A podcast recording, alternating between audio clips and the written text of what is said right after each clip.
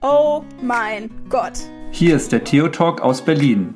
Wir, das sind Helmut Und Esther? und wir haben eine ganz besondere Challenge. Wir versuchen, das Tagesevangelium mit dem ganz normalen Leben zu verbinden und plaudern einfach ein bisschen über Gott, die Welt und das Leben. Und das machen wir jede Woche, immer mittwochs. Wir wünschen euch auf jeden Fall viel Spaß und gute Unterhaltung. Hallo Helmut. Dobri den, Esther. Oh. Äh, Kroatisch? Keine Ahnung, nein. Serbisch? nein, Tsche Tschechisch war's. Tschechisch? Klingt, klingt Ah. so ein bisschen, ja, slawische hört man raus, so polnisch ähnlich. Ja, ich bin unvorbereitet, was die Sprache angeht. Tut mir leid. Ja, kein Problem. Bin ich ja sonst auch. Mehr, eben, mehr, mehr als Hallo habe ich heute nicht zu bieten. ja, wir haben ganz schön kurzes Evangelium, gelle? Ja, ich habe schon gedacht, das ist jetzt äh, tatsächlich mal ein Evangelium, was man einfach vorlesen kann, weil kürzer könnte ich es auch eigentlich nicht erzählen. Oh, dann lehne ich mich zurück. Also, kann mal ganz kurz. ja, ja, also kann, brauchst dich gar nicht so doll zurücklehnen, weil so lange dauert es ja nicht. Aber also wir haben jetzt hier mal ganz kurz seit unserer letzten Bergpredigt ähm, nur ein paar Verse übersprungen, wo es äh, um dieses Bild von äh, Christen sollen Salz der Erde und Licht der Welt sein. Und äh, jetzt geht sozusagen direkt weiter, dass Jesus zu seinen Jüngern sprach, denkt nicht, ich sei gekommen, um das Gesetz und die Propheten aufzuheben. Ich bin nicht gekommen, um aufzuheben, sondern um zu erfüllen. Amen, das sage ich euch, bis Himmel und Erde vergehen, wird auch nicht der kleinste Buchstabe des Gesetzes vergehen, bevor nicht alles geschehen ist. Wer auch nur eins von den kleinsten Geboten aufhebt und die Menschen entsprechend lehrt, der wird im Himmelreich der Kleinste sein. Wer sie aber hält und halten lehrt, der wird groß sein im Himmelreich. Ja.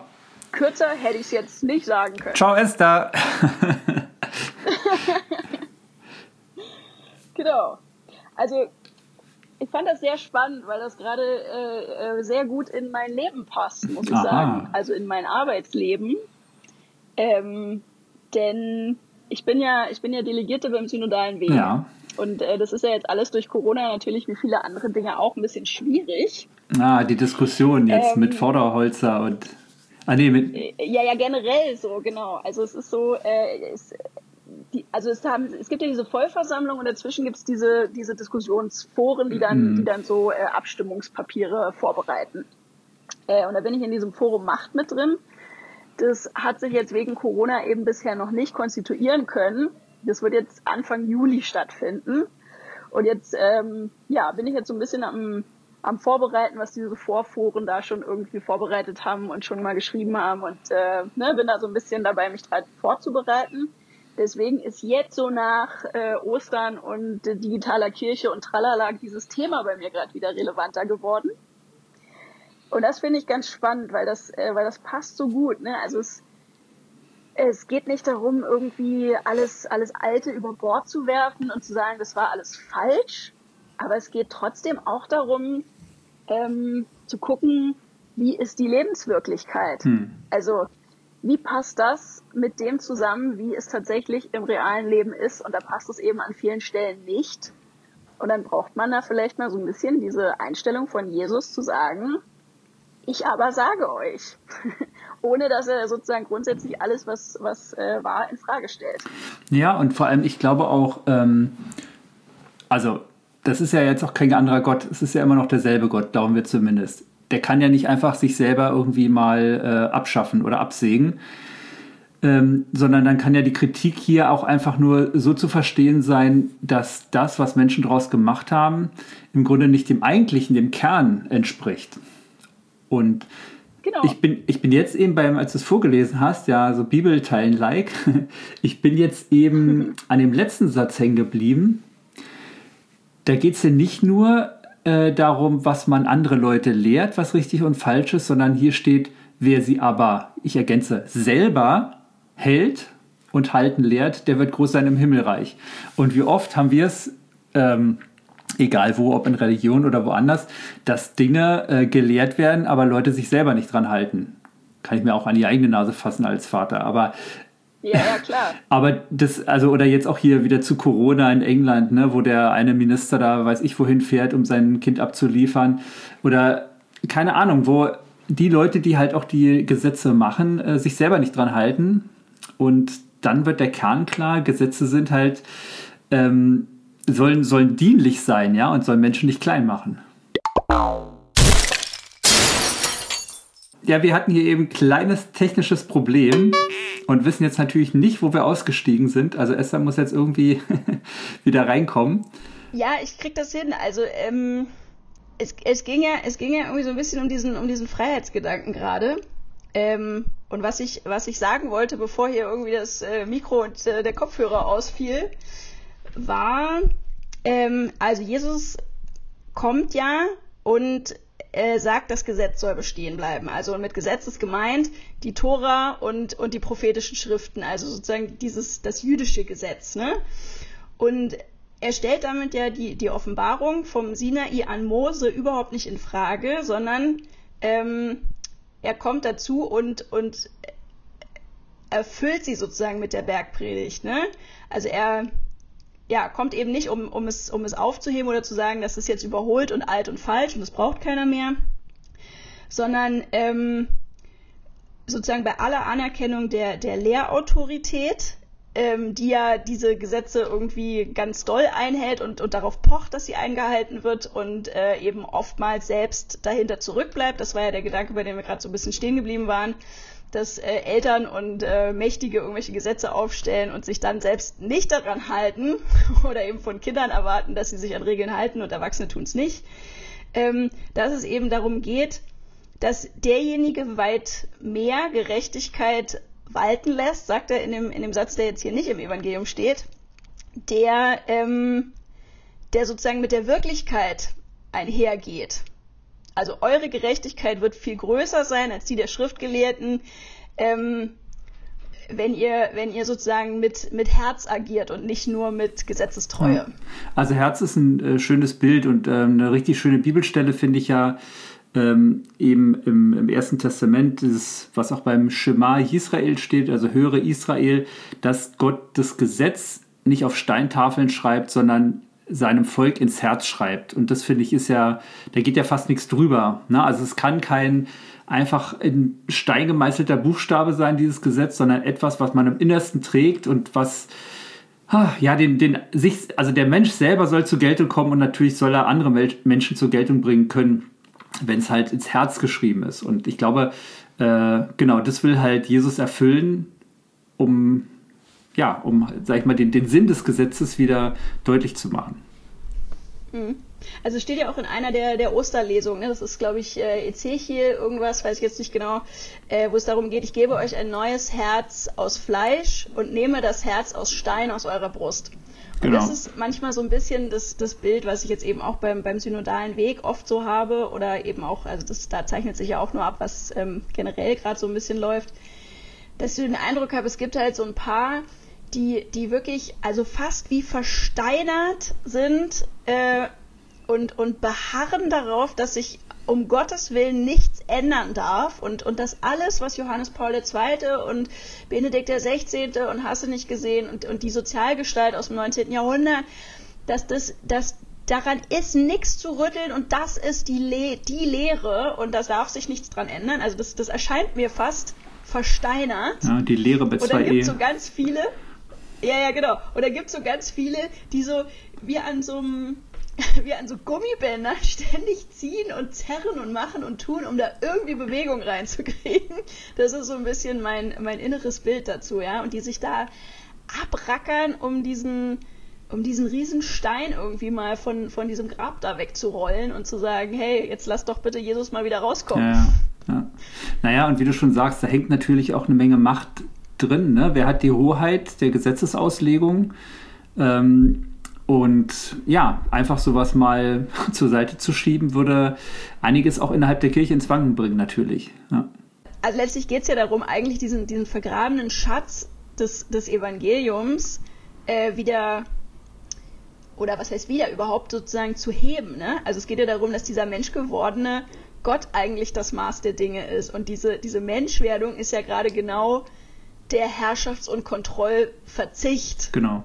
Und nicht dieses Aufrechterhalten und, und Einfluss nehmen und Macht ausüben und so, sondern es ist eigentlich genau dieses, ähm, ja, allen Einfluss und alle, alle Macht und so hergeben und sich, ähm, also ausliefern, in Anführungszeichen gesagt. Hm.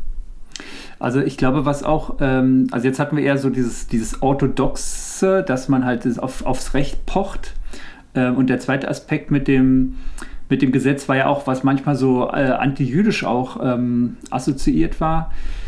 Und da finde ich ganz interessant, bei Paulus ist ja auch öfter mal die Rede vom sogenannten Ende des Gesetzes. Ne? Und da finde ich, ist die deutsche Übersetzung halt auch ziemlich schräg. Da heißt es nämlich auch, glaube ich, immer das Telos des Gesetzes. Und Telos, wissen wir Griechen ja, heißt ja nicht nur Ende vielleicht, sondern kann auch Ziel heißen. Da hast du nämlich genau die gleiche Komponente wie auch hier.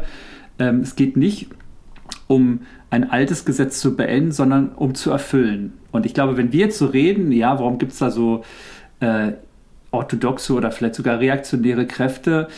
Ähm, es geht ja jetzt nicht darum zu sagen, ähm, es soll einfach alles anarchisch innerhalb der Kirche laufen. Äh, darum geht es überhaupt nicht, sondern es soll einfach wieder, also wir müssen uns mehr darum kümmern, den, den Kern unseres Evangeliums äh, zu entdecken. Und der liegt, glaube ich, nicht in der bloßen Gesetzerfüllung. Ja, also das ist ganz spannend. Ich habe gerade ein bisschen äh, bei Facebook rumgelesen und äh, Wie, während wir reden jetzt hier oder was? Nee, nee, vorher.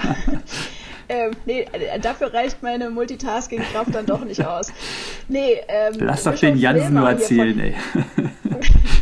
nee, nee. Hier der Bischof von Hildesheim, ähm, Heiner Wilmer, der hat, äh, ich glaube, für Zeit hat er ein Interview gegeben. Der spricht da auch von einer ähm, spirituellen Revolution. Ähm, also, dass wir da irgendwie was Neues brauchen und Corona sozusagen nochmal deutlicher hervorbringt, dass wir uns wieder mehr ums Eigentliche kümmern müssen. Und das finde ich eigentlich ganz spannend, weil gerade diese eher konservativen Kräfte, die nehmen ja auch immer so gerne das, ähm, das Stichwort der, der Neuevangelisierung. Mhm. Ähm, so, ne? Also die sagen ja immer, ach, es geht doch gar nicht darum, hier Frauen zu Priestern zu weihen und diese ganzen Sachen zu machen. Es geht doch darum, die Menschen zu evangelisieren. Und da denke ich immer, ja, nee, es geht in erster Linie darum, uns selbst mal wieder zu evangelisieren. Ähm, also insofern sind wir an der Stelle ja tatsächlich dicht beieinander, auch wenn sozusagen dieses Telos, das Ziel, vielleicht tatsächlich anders ist. Also eigentlich geht es denen darum, diese ganzen für sie nervigen Diskussionen zu beenden und zu sagen, es geht um Evangelisierung und, und darum müssen wir uns kümmern. Und damit wären die Diskussionen beendet. Und die anderen sagen, nee, äh, die Evangelisierung ist, ist das, ähm, das Kernziel und das brauchen wir, aber um dahin zu kommen, müssen wir vielleicht auch an den anderen Dingen mal ein bisschen rütteln. Ja. Sag mal, wir machen jetzt gerade ganz schönes Bashing hier, oder? Oder was ist das, was wir machen? nee, ich will das gar nicht, ich will das gar nicht bashen, ähm, ähm, weil es natürlich, wenn es, wenn es nicht auch bewahrende Kräfte, sage ich jetzt mal, gäbe, dann wäre ja vieles sehr schnell der Beliebigkeit anheimgestellt. Also dann würde sich ja quasi immer, äh, also dann würde sich alles sehr schnell sozusagen in alle Richtungen zerstreuen. Also ja. man braucht ja schon auch, auch die Kräfte, die sozusagen ein bisschen beieinander halten. Ähm, aber ich glaube tatsächlich, dass sich, dass sich die Wirklichkeit unserer Welt mittlerweile so sehr von, von katholischen Kerngestalten von Glauben. Also ich will gar nicht, ich will gar nicht sagen von der Lehre oder von irgendwas, aber von dem, wie wir Kirche leben, so weit entfernt hat mittlerweile, dass da wirklich ein, ein krasser garstiger Graben klafft, den es zu überwinden gilt. Sonst sind wir bald eine einsame kleine Insel, ja. äh, die überhaupt keinen Bezug mehr äh, zur Welt drumherum hat. Und das, also das ist nicht die Botschaft, mit der Jesus auf diese Welt gekommen ist. Also ich bin ja auch mal sehr gespannt, ähm, dadurch, dass die Leute jetzt nicht mehr sonntags zum Gottesdienst gehen konnten und ich denke mal, die meisten jetzt sind ja, glaube ich, verschwindend wenige, die äh, da noch hingehen, ähm, was sich dadurch verändert. Also auch jetzt wird ja schon gesagt, dass die Kirchenaustrittszahlen viel, viel äh, höher sind als in den Jahren davor, obwohl kein äh, Bischof sich goldene Wasserhähne angeschraubt hat oder ähm, jetzt unzählig viele neue Verdachtsfälle irgendwie von äh, Kindeswohlgefährdung irgendwie an den Tag gekommen sind. Also ich bin mal gespannt, wie das weitergeht, denn ähm, ja, das äh, spielt sich natürlich was ein, dass man halt nicht mehr sonntags in die Kirche geht und der direkte Kontakt der Gelehrten, ja, also der Pfarrer und die die Lehre vertreten, äh, der fällt ja weg und es wird, glaube ich, von alleine jetzt eine größere Freiheit oder vielleicht auch Beliebigkeit kommen und äh, ja, da wird sich was tun, glaube ich. Genau, und ich glaube, dass Freiheit und Beliebigkeit nicht in einen Atemzug gehören. ähm, also weil das ist, glaube ich, ein bisschen die Sorge, die viele haben, ne? dass wenn ja. man jetzt den Zügel ein bisschen locker lässt, dass, dass dann sozusagen vieles der, der Beliebigkeit anheimfällt und dann so diese Frage, ja, was ist denn dann noch katholisch? Ähm, so. Und das glaube ich, das wird nicht der Fall sein. Also ich glaube, dass es darum geht, Orientierung zu geben, ohne fortzuschreiben. Also weil wenn ich es nämlich so mache, wie Jesus es gemacht hat, also der hat, der hat ja die Leute auch nicht gezwungen dazu, sondern der hat, also wir haben es ja, wir haben es ja jetzt mit Johannes wirklich durchexerziert bis, äh, bis ins Letzte in den, in den letzten Wochen und Monaten. Der hat sich den Mund fusselig geredet und den Leuten gepredigt und von der Gottesherrschaft erzählt und wie der Vater ist und was er denn eigentlich meint. Und der hat aber niemanden dazu gezwungen, das anzunehmen. Ja. Oder, oder gesagt, hier, das und das und das dürft ihr alles nicht machen. Sondern er hat die ganze Zeit in einem sehr, also jetzt mal modern gesagt, eigentlich mit einem werbenden Ansatz äh, versucht, ähm, die Leute zu überzeugen. Und das ist, glaube ich, der springende Punkt, dass wir da als Kirche, also es wäre zumindest für mich wünschenswert, wenn wir da als Kirche hinkämen, zu sagen, klar haben wir Werte und natürlich haben wir auch Ideen davon, ähm, wie Gesellschaft gut geht. Und natürlich haben wir diese zehn Gebote, die nach wie vor gültig sind. Ähm, und die haben auch ihren Wert und diesen Wert müssen wir, ähm, den müssen wir erklären, aber nicht als absolut hinstellen und den Menschen die Freiheit lassen, die anzunehmen oder nicht. Naja. Und dann, glaube ich, können wir auch wieder überzeugender sein. Also ich glaube, der, also das heißt, würde ich, stimme ich dir 100% zu. Ne? Freiheit und Beliebigkeit sind äh, nicht zu vermischen, äh, sind sogar Gegensätze, denn der Wert Freiheit, den würde ich sogar absolut setzen. Oder wenn ich gucke, wie sich dieser Gott geoffenbart hat, dann hat er sich als freimachender und liebender Gott offenbart und das ist ja alles andere als beliebig. Also beliebig heißt, der andere ist mir egal und wenn ich jemanden liebe, genau. ist er mir überhaupt nicht egal. Ähm, aber Liebe kann ja nur aus Freiheit geschehen und insofern, ähm, sage ich mal, für eine, eine Kirche zu plädieren, die ähm, Freiheit als, als ja, höchstes Kriterium äh, sich auf die Fahne schreibt, ist alles andere als beliebig, sondern wirklich etwas Einladendes, äh, die sich natürlich auch selber daran hält, äh, andere nicht zu etwas zu zwingen. Ne? Sonst würde sie sich in ja. der eigenen Botschaft ja komplett widersprechen. Genau, beziehungsweise eben die, die Freiheit ihrer eigenen Mitglieder an vielen Stellen doch ähm, zumindest bestimmen zu wollen. Ja. Oder letztlich, also sagen wir mal so, was, was die Frauenfrage angeht, ist sie auch, äh, ist sie auch beschränkt. Ne? Ähm, also ich habe einen, einen Satz hier von Franziskus gerade im Hinterkopf, der hat gesagt, ich weiß nicht, ob es jetzt ganz genau so äh, ordentlich zitiert ist, aber ähm, der hat mal gesagt, die Wirklichkeit ist wichtiger als die Idee.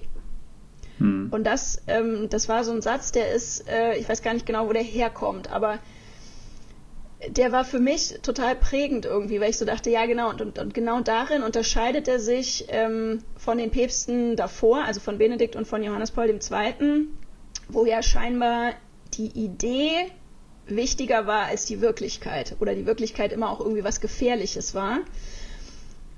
Und ich glaube, es gibt da tatsächlich eben nicht nur Schwarz und Weiß, sondern es es geht um, um Diskurs und um sich auseinandersetzen und sich eine Meinung bilden und sich eine Position erarbeiten. Also ich kann, ich kann nicht die Wirklichkeit ignorieren ähm, für eine Idee, die vielleicht sogar richtig ist oder die vielleicht sogar, ähm, also von der ich vielleicht sogar überzeugt bin, aber trotzdem kann ich die, kann ich die Wirklichkeit drumherum dafür nicht ignorieren. Aber das so. ist ja wunderschöner äh, Transfer wieder zum, zum Bibeltext. Ne? Also ich bin nicht gekommen, um das Gesetz aufzuheben. Also ich bleibe jetzt mal, das, wenn das Gesetz oder das höchste Kriterium die Freiheit wäre innerhalb der Kirche und Liebe, ähm, dann bin ich nicht gekommen, um es aufzuheben, sondern zu erfüllen. Also er hat sich selber in diese Liebe hineinbegeben. Er hat diese Liebe erfüllt und wollte das uns deutlich machen. Und in diesem in die Welt kommen, aus Liebe heraus und aus Freiheit heraus, äh, geschieht dann sozusagen die Erlösung, äh, die natürlich nicht das alte Gesetz aufhebt, sondern eben zur Erfüllung bringt. Und ähm, ja, dann finde ich, äh, schließt sich das hier alles wunderbar ab. ja.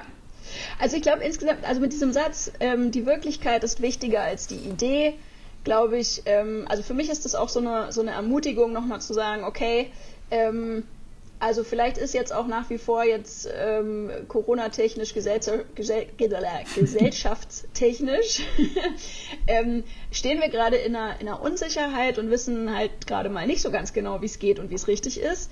Ähm, und da vielleicht wirklich auch alle mal so ein bisschen äh, die, die, den Ideenzügel locker zu lassen und zu sagen, bisher wussten wir immer, was richtig und was falsch ist. Das wissen wir zurzeit halt einfach nicht so ganz genau und da wirklich äh, sehr konkret auf die Wirklichkeit zu gucken und zu sagen, so, ähm, damit müssen wir uns jetzt auseinandersetzen. Und da, damit werfen wir natürlich nicht all unsere Ideen und alles, was wir bisher für richtig gehalten haben, über Bord. Aber vielleicht muss es sich tatsächlich jetzt nochmal verändern und vielleicht verändert sich dadurch auch tatsächlich äh, meine Idee. Aber als alter, ich sag mal, hm, fast Idealist würde ich doch äh, auch ein bisschen eine Lanze für Ideen brechen. Allein neue Ideen, ja, ähm, also neu, wieder Ideen zu bekommen, wie es noch gehen könnte und das natürlich auszuprobieren, aber vielleicht hier nochmal zu unterscheiden zwischen Ideologie und Idee äh, macht es dann nochmal deutlicher. Also es geht nicht um eben gesetzmäßige Ideologien, sondern tatsächlich vielleicht auch Inspiration und Neues, ähm, ja, dem ein bisschen Platz und Raum geben. Um es zu verwirklichen dann.